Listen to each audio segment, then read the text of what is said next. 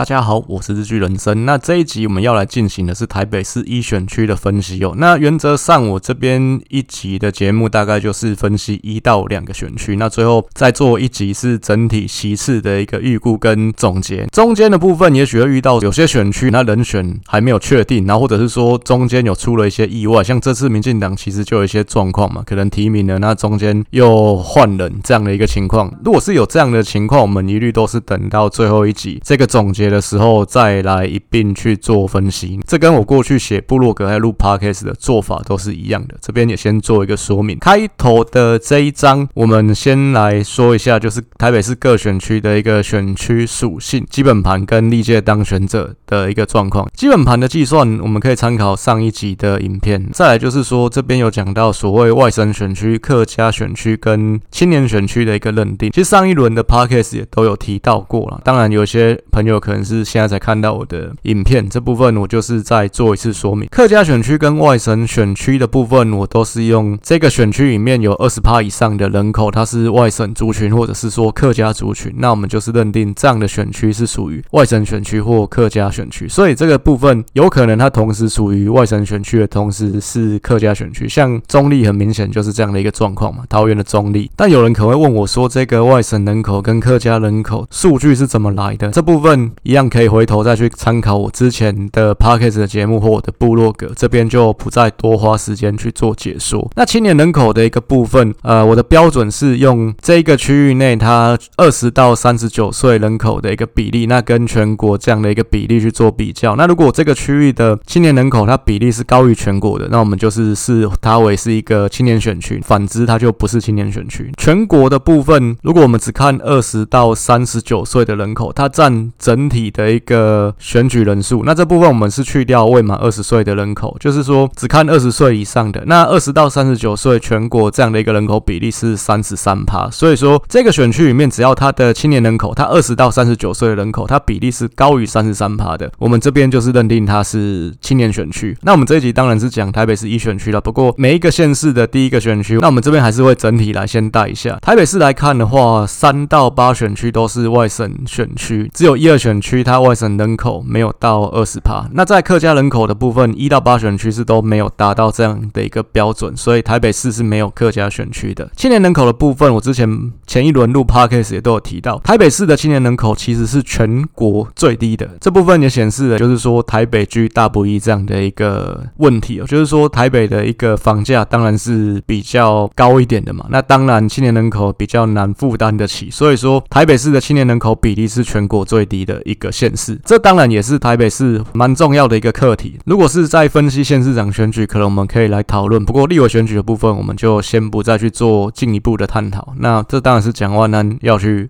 伤脑筋的问题，不是我们要伤脑筋的问题。再来，我们看蓝绿属性的一个部分。那基本盘我们一样，前一集都有讲到过。台北市八个选区，基本上一选区是五五坡的一个区域，那二选区是属于浅绿的选区，三到五选区是浅蓝的选区，六七选区是深蓝的选区，那八选区是超深蓝的选区。所以说，像民进党的简书培，那还有像呃这个苗博雅，他们其实都竞争想要去选六选区，但他们没有想要选八选区，因为他们其实都是大安文山区的议员啊。那但是他们。们都大小眼嘛，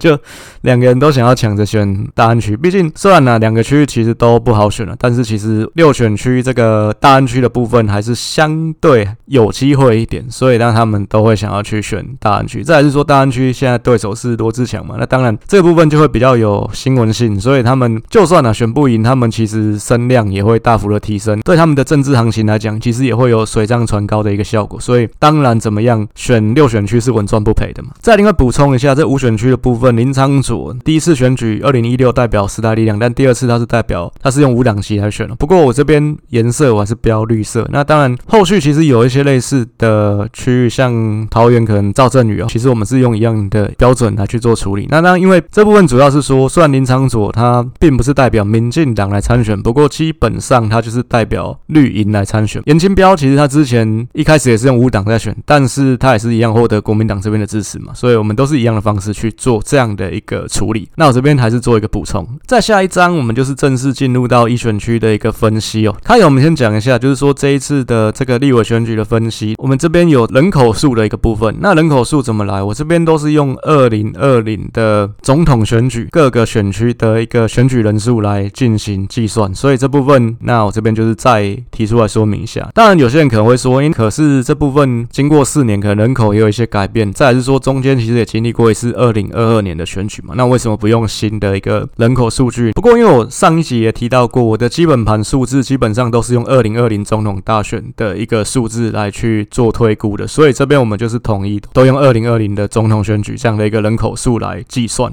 而且再来是说，其实虽然呢、经过了三四年，但是其实我们人口变动的情况，其实基本上还是算小的，差异并不是很大，所以这部分我觉得用二零二零的人口数来看，也不会有太大的一个问题。再是说投票数的一个部分，我所有的选区我都是先用六十八趴的投票率去做预估，但这部分不一定会很精确，而且其实我们现在讲也还不好说，但是基本上啊，台湾的大选。它的投票率大概都是七成上下，所以说我们这边保守一点，用六十八趴来预估，那我觉得也还是跟实际的状况不会差太多的，所以这边就是统一先用六十八趴来做计算。一般来讲的话，我们的总统、立委选举跟过年的时间都很接近，所以说一般的状况是投票率北部会高于南部，然后城市的选区会高于乡村的选区。不过今年呃明年的投票时间，其实中选会这边也都已经定下来嘛，那是在一月十三号。我去查了一下，明年的。呃，除夕是二月九号，所以中间其实大概就是隔了一个月左右。那我是觉得这样的一个情况，就是说对过年对选举人数的一个影响，我觉得是可以算是缩到最小了。因为毕竟之前也有过那种差两个礼拜就要过年的情况，那我觉得那影响就会比较大。因为像可能有一些北漂族群，那他们你说多久回家一次？一定比例的人他们会抓大概就是一个月左右回家一次，所以我觉得这个时间对投票率的影响是比较还好。然后再来是说这几年，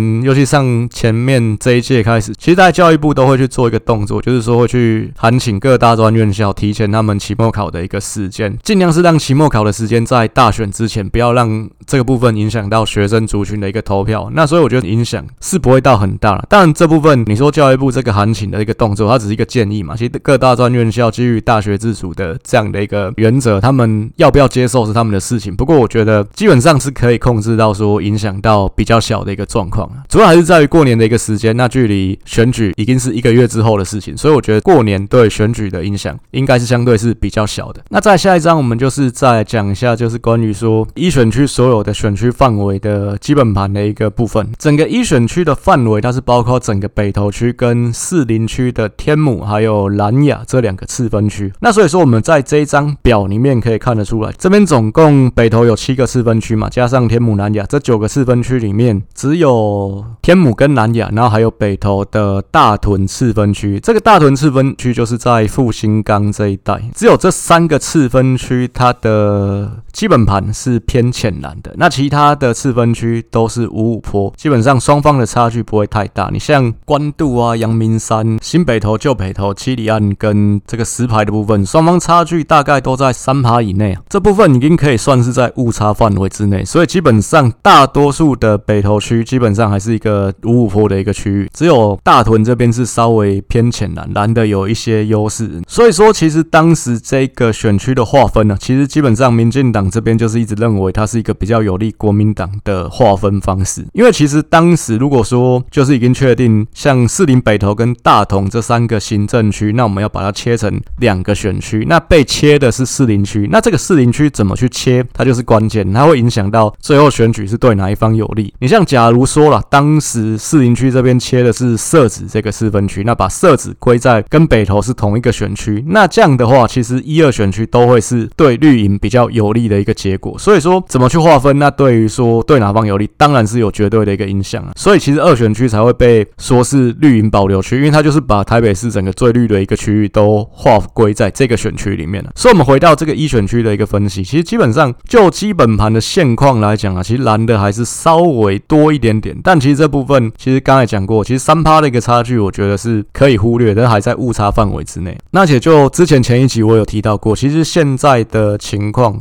双方只要差距在十趴内，我觉得都没有哪一方是稳赢的。所以说，就这样的一个结果来说，我是觉得这个区域绝对会是双方都有机会的一个激战选区哦。在下一章，我们就是进入到说这个选区的几次指标性选举的一个回顾。那过去的二十年之间，我们把所有的选举都摊开来看，你要说拿某几次的选举来当做是我们去看一个区域内它蓝绿轮廓的一个标杆，那我觉得我会挑二零零四的这次选举。那虽然说时间也过了比较久了，不过我觉得二零零四的选举它还是非常有指标的参考价值。最主要是那一次的选举，基本上蓝绿双方都是盯到极限的一次大选。那再来的话，像台北、新北或台中这三个区域，我还会去看二零一零的市长选举。台南、高雄的部分，虽然那次是五都选举啊，那我是比较不会去看，因为台南的部分国民党这边人就真的太弱，是有点失衡的一个状态。那高雄的部分，当时有杨秋兴的这个因素，所以要去看蓝绿可能也比较不准。那所以说，除了二零零四的总统大选，那像二零一零的台北、新北跟台中的市长选举，这也是我会拿出来看的一个指标。但你会说这些选举可能距离现在的时间都有点久远了，但是其实你看近十年的一个选举，我是认为都比较极端了，就是说选举。的风向会对于说这个选举的结果影响会很大，就是不是极端偏蓝就是极端偏绿的一个结果。你像二零一四、二零一六、二零二零，那这就是比较极端偏绿的情况嘛。几乎所有的中间选票可能都流到绿的这边。那你像二零一八、二零二二，就是又极端偏蓝的选举风向，那可能几乎绝大多数的中间选票又都是偏向蓝的那边。所以这样的一个情况，我是觉得你要去看蓝绿的一个轮廓，会相对来讲比较失衡一点。所以我还是会去回头看二零零四的选举。当做一个参考，我们去看这个区域内，它在一个盯到极限的状态下，它的蓝绿的分布大概是怎么样的一个情况？但刚才讲过，因为这些时间其实都离现在比较久，所以说人口数的部分当然跟现在可能会有些差异。然后再就是说，每次选举投票率也不太一样嘛，所以说我们这边就是去看得票率就好了。我们看这两次选举，二零零四的总统大选跟二零一零的市长选举，台北市一选区的部分，蓝绿双方的得票都是五十二比四十八，其实是蛮一致的，所以。这边也可以看得出来，就是说，在二零一四这个分水岭之前，其实蓝绿双方在这个区域的一个差距也不是很大。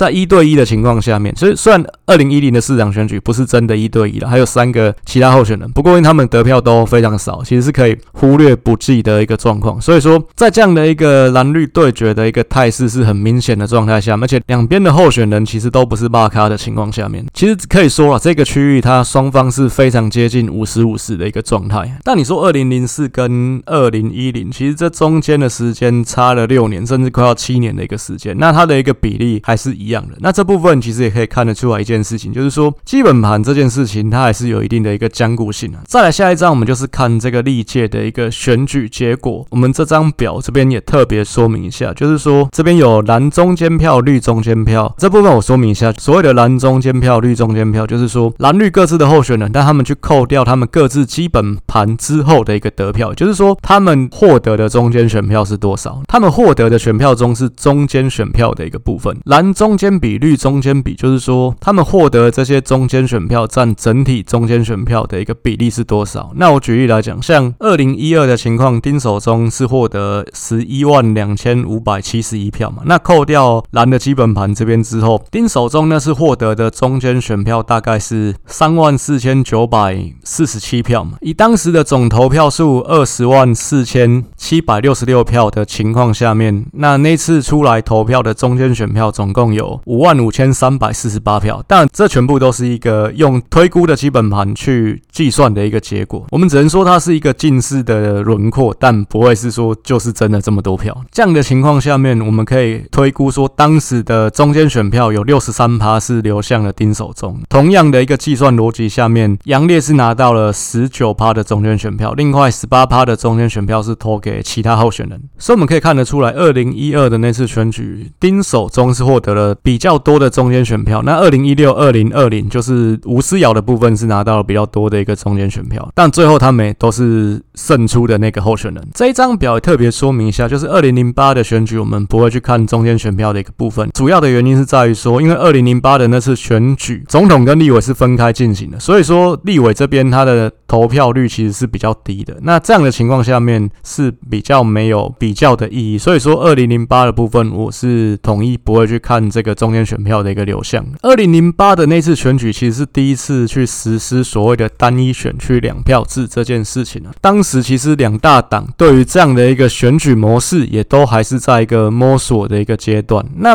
你像这样的一个选举，它的选区范围它其实是介于乡镇、市区跟县市之间的。那甚至有些县市它其实只有一席的立委，像基隆、像宜兰，大概都是这样的一个情况嘛。可以说它立委选举跟县市长选举的范围是一样的。然后再就是说，它跟县市长选举一样，是都选一个人，就是他是单一席次这样的一个状况。那时候我们可以把它视为说是一个范围比较小的县市长选举。不过呢，因为他选的人是民代，他不是行政首长，那他也不是说是像乡镇市长，他其实也是行政首长，他其实还是有一些不同的地方。那所以说我刚刚说两大阵营对这样的一个选举模式还在摸索，是说，那你像这样的一个选举，你要提名的人，你是要提名形象牌，还是说是提名那种跟地方连结性比较强的人？那这部分怎么去取舍？两边都还在摸索。因为其实你说明代选举，那当然绝对是要去选那种跟地方连结性比较强的候选人啊。可是问题是你这个选举他只选一个人，欸，那是不是说可能形象牌它相对来讲也是比较重要的一个选项？那可能必须要去有做一个 trade off 嘛。当时来讲，两大阵营都还在摸索。当然，单一席次选举跟复数席次的选举，就是过去的立委选举模式比较大的一个不同。最大的一个不同就是在于说，你像过去是复数席次的时代，候选人他可以剑走偏锋。我举例来讲，像邱毅这样子，就是你可以去走那种极端深蓝的路线，或甚至极端深绿的路线。这样的一个偏激的候选人，其实他是可能反而更容易当选的。那因为你只要去抓住某一个特定族群的选举人，那让他们投给你，其实你就可以脱颖而出了嘛。因为毕竟过去的时代，你可能拿个四万票左右，那你就有机会当选。那你可能就是抓最深蓝、最深绿的那四万票。所以过去来讲，立法院会有那种比较偏激的人，反而可能过去来讲，你没有什么个性，那你比较偏向是呃那种温和型的好好先生，那可能最后诶、你会落选。你像其实早期丁守中就这样的一个路线，所以丁守中其实他立委有选输过一次啊。赖世宝可能我们现在看他，他还是比较偏向是比较深蓝的路线的一个政治人物。不过他早期其实也是比较那种学者型，或是那种比较温和路线的人。其实现在看到赖世宝跟以前是不一样的。其实阿扁刚上台时代的赖世宝，他是可以去跟民进党合作的，他是是民进党觉得可以合作的对象之一。只是说他就好死不死，他还落选过一次，所以他后面就是改变了他的一个路线了。所以说早期来讲的话，在那种复数席次的时代，那可能候选人的选择他会比较偏向是走比较极端的一个路线，那是比较有利的。但是单一席次的一个选举策略，就必须要是你先巩固你这一方的基本盘，再来就是你要努力的往中间靠，你要让你的一个形象不要是那么的特立独行，不要是那么的走剑走偏锋这样的一个状态。所以相对来讲，改成单一选区两票制之后，其实像那种邱毅这种候选人，其实他就没有办法生存了，因为你走极深蓝、极深绿的路线是没有办法选上的，除非说啊，你那个选区像金门这样子，那不然的话，其实基本上就是你还是不要这样做会比较好。再就是说人选的形象，那当然它有一定的重要性。然后还有就是这个人选它跟地方的一个整合程度，因为毕竟像这样切割之下，其实很多选区的一个范围都不会到太大。那当然你跟你这个区域，尤其可能有些地方它有一些家族势力或有些地方派系，那你提出来的人选，你是要必须能够和这些所谓地方的士族沟通过，那可以让他们可以接受。那这样的情况下面，你才有。能力去做整合，你这边整合起来，你才能够去往中间靠。这是在单一席次选举下面，它的一个策略会跟过去多席次时代。是比较不一样的。当然，当时的一个状况是，民进党其实气势就是非常的弱嘛，因为毕竟阿扁其实已经做到有点天怒人怨了，所以其实当时很多选区都有摆不平的状态。因为大家都知道，其实二零零八这次总统一定输的嘛。你要失去中央执政，其实你能够抢的位置就是第一个县市长，第二个立委，再不然就是议员这种靠选举得来的位置。所以说，那你阿扁你要去瞧这些人说，可能叫谁不要选，其实你是没有筹码跟他谈的，因为毕竟你没有位置给他，你之后大家。都知道过几个月民进党就要下台，你要拿什么的跟人家谈呢？反观其实国民党这边，因为当时总统选举的状态，马英九其实是十拿九稳嘛，所以说你执政之后就有很多位置可以分，那相对来讲就比较容易整合。所以当时的一个结果，当然像双方就是此消彼长这样的一个状态。所以民进党可以说兵败如山倒，因为民进党自己有很多选区是瞧不平的状态。那就是你也要选，我也要选，因为大家都知道这个立委选举已经是你最后的一根浮木了，你不把它赶快抓住它，你之后就不用混了。所以说这样的一个。状态下面，当然民进党就是一个兵败如山倒的一个状态。当时来讲啊，其实一选区台北一选区的状况其实还是相对比较单纯，就是双方都没有分裂的状态。因为原本我没记错，台联的陈建民好像是有想要选这一区，那不过最后是没有选啊。所以当时的一个状况，双方都没有分裂。当时国民党提的人是丁守中嘛，那民进党这边提的人叫高建志，他是谢系的立委。其实可以说这两个人都是区域内最强的人选啊。所以当时就是这个强强对决。因为我们去看看二零零四最后一届的这个多席次的立委选举啊，当时其实多席次的选举是台北只有分两区嘛，北区跟南区。那我们就是单看北投区这边，因为这个区域比较主要还是在北投区。其实北投区的前两高票就刚好就是丁守中跟高建志啊，那他们当时获得的选票分别是十五趴跟十二趴，其实。多席次的时代，这样是蛮强的，毕竟总共有二十二个人选，你这两个人加起来就二十七趴，快三成了，所以可以说当时选票的集中度也是非常高，就是说他他们两个在北投区是非常强的。因为以前虽然是复数选区，是大选区的时代，不过基本上两大党都还是会有那种责任区啊，就是说可能你负责经营哪一区这样子，还是会有这样的一个分配，所以会有这样的一个结果。那当然当时的一个选票最后开出来大概是六比四的一个状态，当然其实是比较偏离说蓝绿基本盘的一个比例。那不过我觉得当时考量双方的一个气势的消长，所以我觉得这个结果是蛮合理的一个结果。那当然选后高建志就没有继续在经营这个选区了。其实后面会再讲到二零一二的时候，他跑到新店那边去选了，当然是没有选赢了，是吧？不过这边后面提到新店的时候会再讲到它。二零零八大概就是这样的一个状况。接下来我们下一章主要是讲二零一二、二零一六跟二零二零的一个部分，因为这三次选举总统跟立委就是合在一起选的。其实二零一二的部分，民进党经过二零零九、二零一零一连串立委补选的胜利，其实他们士气上面已经是从谷底反弹了，已经恢复了部分的元气。所以说理论上二零一二的时候，当时很多像这种五五坡的选区啊，其实很多人都抢着要选，就是是。很多人跃跃欲试的一个结果，但是在这个区域内，其实当时是没有人表态。当时其实这个区域内，北投这边民进党最强的议员叫庄瑞雄，不过他本人是没有意愿在这个区域选的。为什么？这跟为什么苗博雅跟呃简书培都抢着要选大安区一样，他是想要去选隔壁的二选区啊。毕竟士林跟大同这边对民进党来讲是更有利的一个区域。只是说当时民进党有超多人想要抢二选区的，所以最后庄瑞雄他当时是身为民进党台北市党部的主委嘛，那他也不方便去抢这个东西，所以最后庄瑞雄是没有去参加隔壁二选区的初选了。但他也没有要选一选区，那他是去找了杨烈来当。当这个区域的刺客，其实杨烈这个人可能要相对来讲是比较有年纪的人才知道。其实我当时二零一二的时候，我也不太知道这个人。那 他是一个本土歌手兼演员哦。其实前几年我有看一部戏，就是是高铁跟日本这边合作的，他有参与演出。这部戏叫做《陆台湾 Express》。这部戏里面还有谁？还有炎亚纶。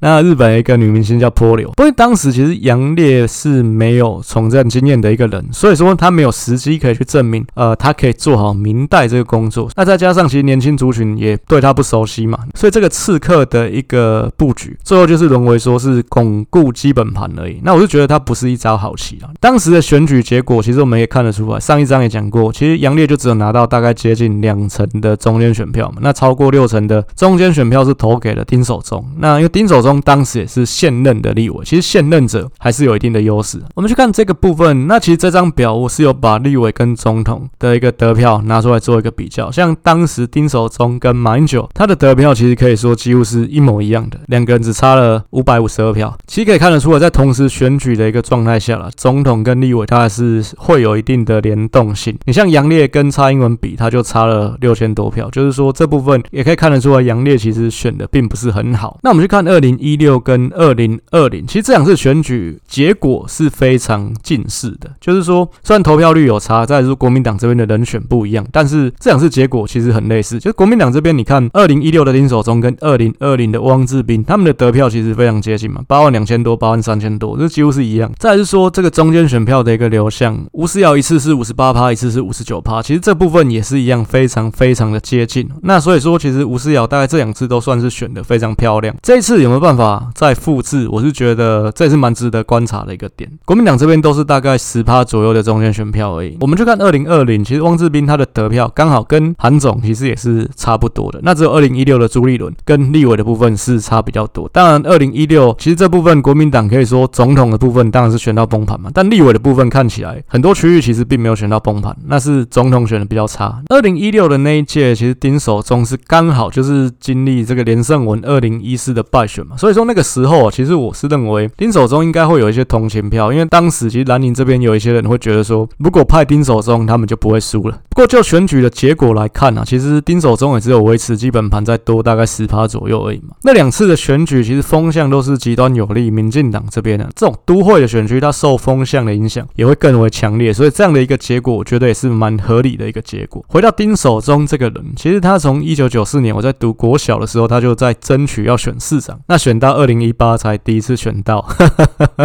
当然，当时其实已经时不我与了嘛。那我是觉得一件事情，就是说政治人物他其实外在的条件是还蛮重要的。那我不是说长得上不上相、好不好看，那是说你这个人要有记忆点。那像丁守中，其实他最大的问题就是，我觉得啊，就是不够有记忆点。你像我举个例子来讲，郝龙斌，你会觉得他跟帅沾得上边吗？可能多数人不会认同。那但是郝龙斌这个人就是有记忆点的人，这部分就是一个丁守中，我觉得他先天性比较。劣势的地方，不是说好看不好看，而是说就真的，你会觉得丁守中这个人看过去，但你可能。不会记得他是什么样子，但跟他个人的风格其实也有一些关系啦。毕竟他就是那种比较温和的人，那所以就是这样的一个情况。这张表的右边，它其实跟上一张是重复资讯，不过我这边多一栏，就是说有这个第三候选人。那当然，这三次的选举，其实台北市一选区都没有强的第三候选人，都是蓝绿对决的一个格局。那不过其他区域就是会有那种比较强的第三候选人，我这边就是会独立去看，说他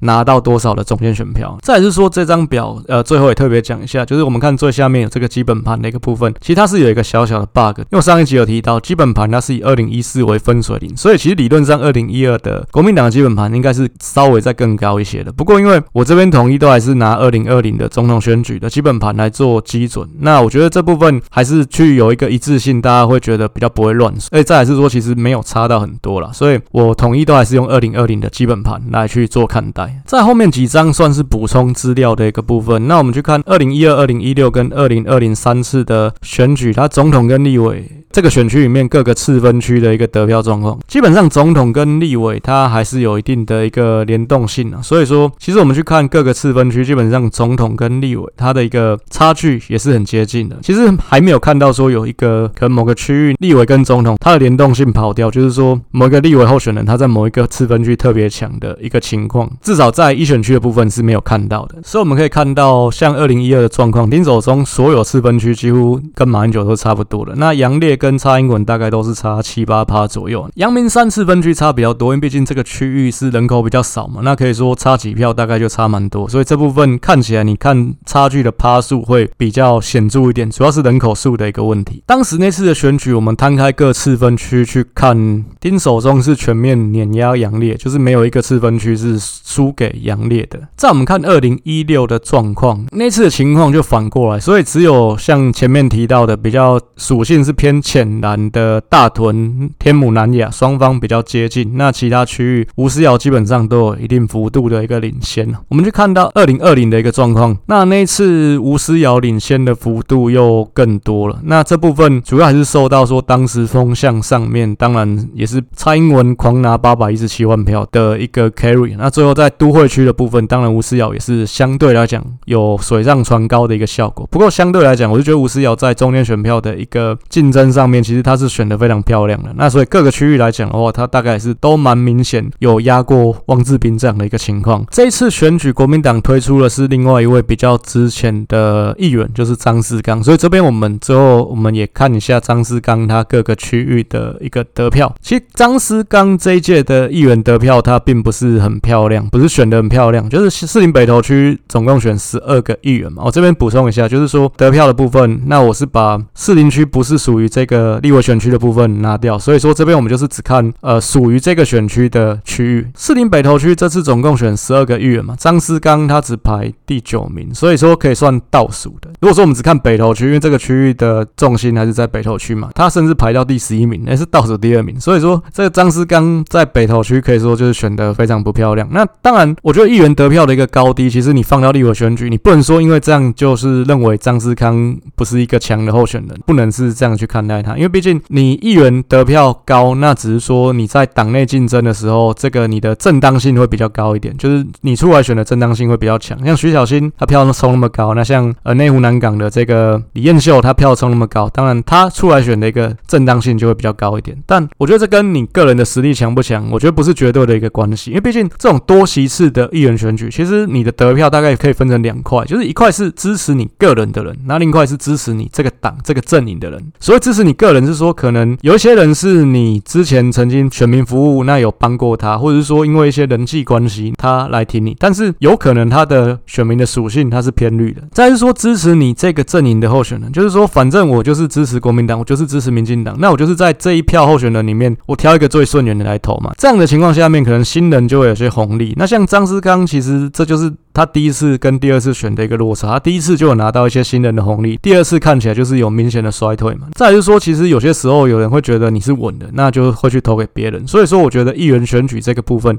他得票高低，他其实大概就是一个仅供参考了。就我之前 Podcast 也有提到过，议员的部分，我大概会把它分成空军型的议员跟陆军型的议员。所谓空军型跟陆军型的一个差异，就是在于说你的得票，你在这个区域内是不是平均分布？空军型的候选人，他就是靠形象在选举嘛。所以其实他所有的选区，他的得票会非常的平均。你像谁？苗博雅，其实他就是一个。那再来像黄静莹学姐，她其实就是占空军型的。议员，那所谓陆军型的议员，就是说他有一个明显的票仓，他可能会在某个次分区，他的得票非常高。我举个例子来讲，像这个士林北投区这边有几个人就非常明显，陈振中、陈慈慧、钟佩玲这三个人，其实他们的票仓都在设置，就他们在设置可以狂拿十几趴的选票，就他们三个加起来可能就大概破四十趴，就可能总共加起来是将近二十个候选人，大部分的票是他们三个拿走。设置区是非常特别，就是说他的一个投票集中性会非常高。这我之前议员的部分也分析过蛮多次。张思刚他是。非常标准空军型的一员。虽然说我们去看，可能你会觉得说他在天母南亚他的得票率比较高一点，但其实我们去看他的一个平均状况，其实你这样正负大概差两趴左右，不是差非常多的。像陈振中、陈慈慧、钟佩玲他们都差非常多，就是他们会有一个社子特别高，那其他大概都是很普通这样。这所谓空军型跟陆军型，当然我会有一个标准，就是我的标准是说，我们去看他各个次分区得票的一个标准差嘛。这个部分如果有兴趣的话，可以再回去我的部落格，或者说去听我之前的一个 podcast。那简单说，张思刚在我的标准里面，他是空军型的一员。其实刚刚讲到他在天母南雅这边得票比较高，那我觉得这部分也是因为这两个次分区本来就是比较偏蓝的。你张思刚是一个蓝营这边的形象牌，所以相对来讲，他在这两个次分区也会比较吃香一点。整体看起来，其实张思刚并没有一个明显的票仓啊。那再就是说，这张表我想看的一个重点，就是在于说张思刚他有没有在一个不是偏蓝的区域面，他有特别高的票，但看起来是没有，因为只要有的话，那民进党就要小心，因为毕竟他就有那个亲门踏户的一个实力。我举一个例子来讲，宜兰的林之妙，他在民进党的票仓罗东非常的强，他当过罗东镇长，那当然这部分他插旗插到你家里面去了，那当然他就是一个非常可怕的对手。张思刚看起来不是这样嘛？再来是说张思刚其实他跟徐小青一样，他都是选一届议员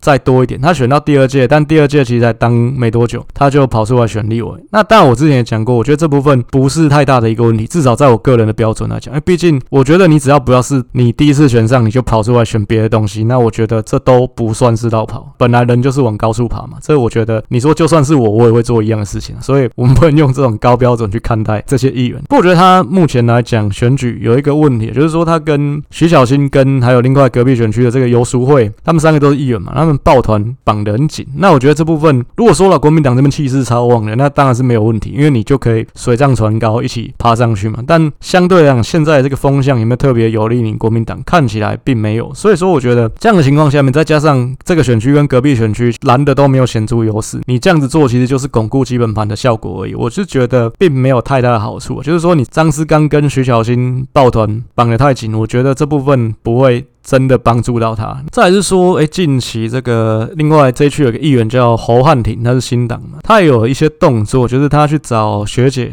黄静莹拍影片，那增加他的曝光度。那我们可以看到说，侯汉廷好像也有一些表态，就是他可能也有兴趣想要选侯汉廷，他是新党到现在是极少数还有声量的一个明代，像王炳忠他其实已经不见了，就很少再看到他了嘛。那但毫无疑问，我就觉得侯汉廷他在政坛他也是一个特别的存在。其实他有点像苗博雅，但是他们的立场是相对的。但我觉得他们两个有一个共同点，就是他们都是第一个年轻，然后再来就是说他们都是像那种游侠，就是那种独剑闯天涯这样的一个感觉。毕竟他们背后他们都代表的都是小党嘛，所以可能后面也没有那种资源在协助他们，主要是靠他们自己。我觉得他们两个是有点像的。当然现在来讲，因为他跟黄静莹合作拍影片，是不是说柯文哲呃有可能在这个选区支持他？我觉得不能排除，因为毕竟其实柯文哲他现在已经不是绿的嘛，他已经不绿的情况下面，我觉得他去支持侯汉廷，那其实这是代表他一个兼容并蓄的表现，就是说他要说我是墨绿的，可是我可以去支持新党的侯汉廷，这部分就代表说这个我心中是没有蓝绿，那我是 兼容并蓄的。那我觉得这部分对柯文哲来讲是有加分没扣分啊，尤其是这个蓝的张思刚，其实他这边是没有赢的这个气势。那我就觉得柯文哲跟侯汉廷，其实在这个选区里面都有这样的一个空间，甚至他们都有权利去做这样的一个战略合作布局。最后一章我们就做一个总结，因为刚刚提到这个选区其实是五五坡的选区嘛，那它是双方激战的一个选区，所以说决胜的关键在哪里？当然是中间选民的流向。中间选民怎么样去做选择？其实他们还是会有一些比较在意的点。那我是觉得一个中间选民他们去做投票的一个选择，大致上他们还是会参考几件事情。第一个候选人的年纪、年龄，那再就是说他的学经历，然后或者是说他是不是现任者，大概这几项是比较客观的因素。然后像如果是中南部地方或比较乡村型的选区，可能你这个候选人是不是在地，这部分也是一个关键的因素。另外有两个没有办法客观衡量的关键因素，我认为就是颜值跟当时选举的一个风向。不过讲到颜值，其实是比较敏感的，我这边其实也不会再去多做什么评论。但是如果说你过去有去听我的 podcast 的话，你大概都有听我讲过这个颜值政治学这个名词。那我就觉得讲真的啦，从政其实外在条件还是一个蛮现实的问题。毫无疑问，尤尤其是现在的环境，外表亮眼、外表好看的政治人物，其实是可以在这个政坛他取得一定的优势，他可以获得的红利其实是比过往更显著的。其实对中间选民来讲呢，我们不可讳言，他也是一个选择的关键因素。那选举风向，我是觉得这件事现在讲还有点太早，那所以我们这边就先不讨论。那我们先不管侯汉廷他选还是不选，我们就是单看吴思瑶跟张思刚这两个人来 PK。那我觉得这两个人的客观条件来讲，其实他们年纪都差不多。张思刚是六十年次嘛，那吴思尧是六十三年次，所以以年纪来讲的话，张思刚是五十二岁。吴思瑶是四十九岁，大概都是五十岁上下，算是正值政治人物春秋鼎盛的时代。以立委来讲呢，我觉得都是最好的时代。年纪方面，两个人条件是差不多的。在学历的一个部分呢，其实现在讲学历都蛮敏感，因为毕竟如果说我们去看硕班的话，可能都还会有那种论文它到底含水量的问题。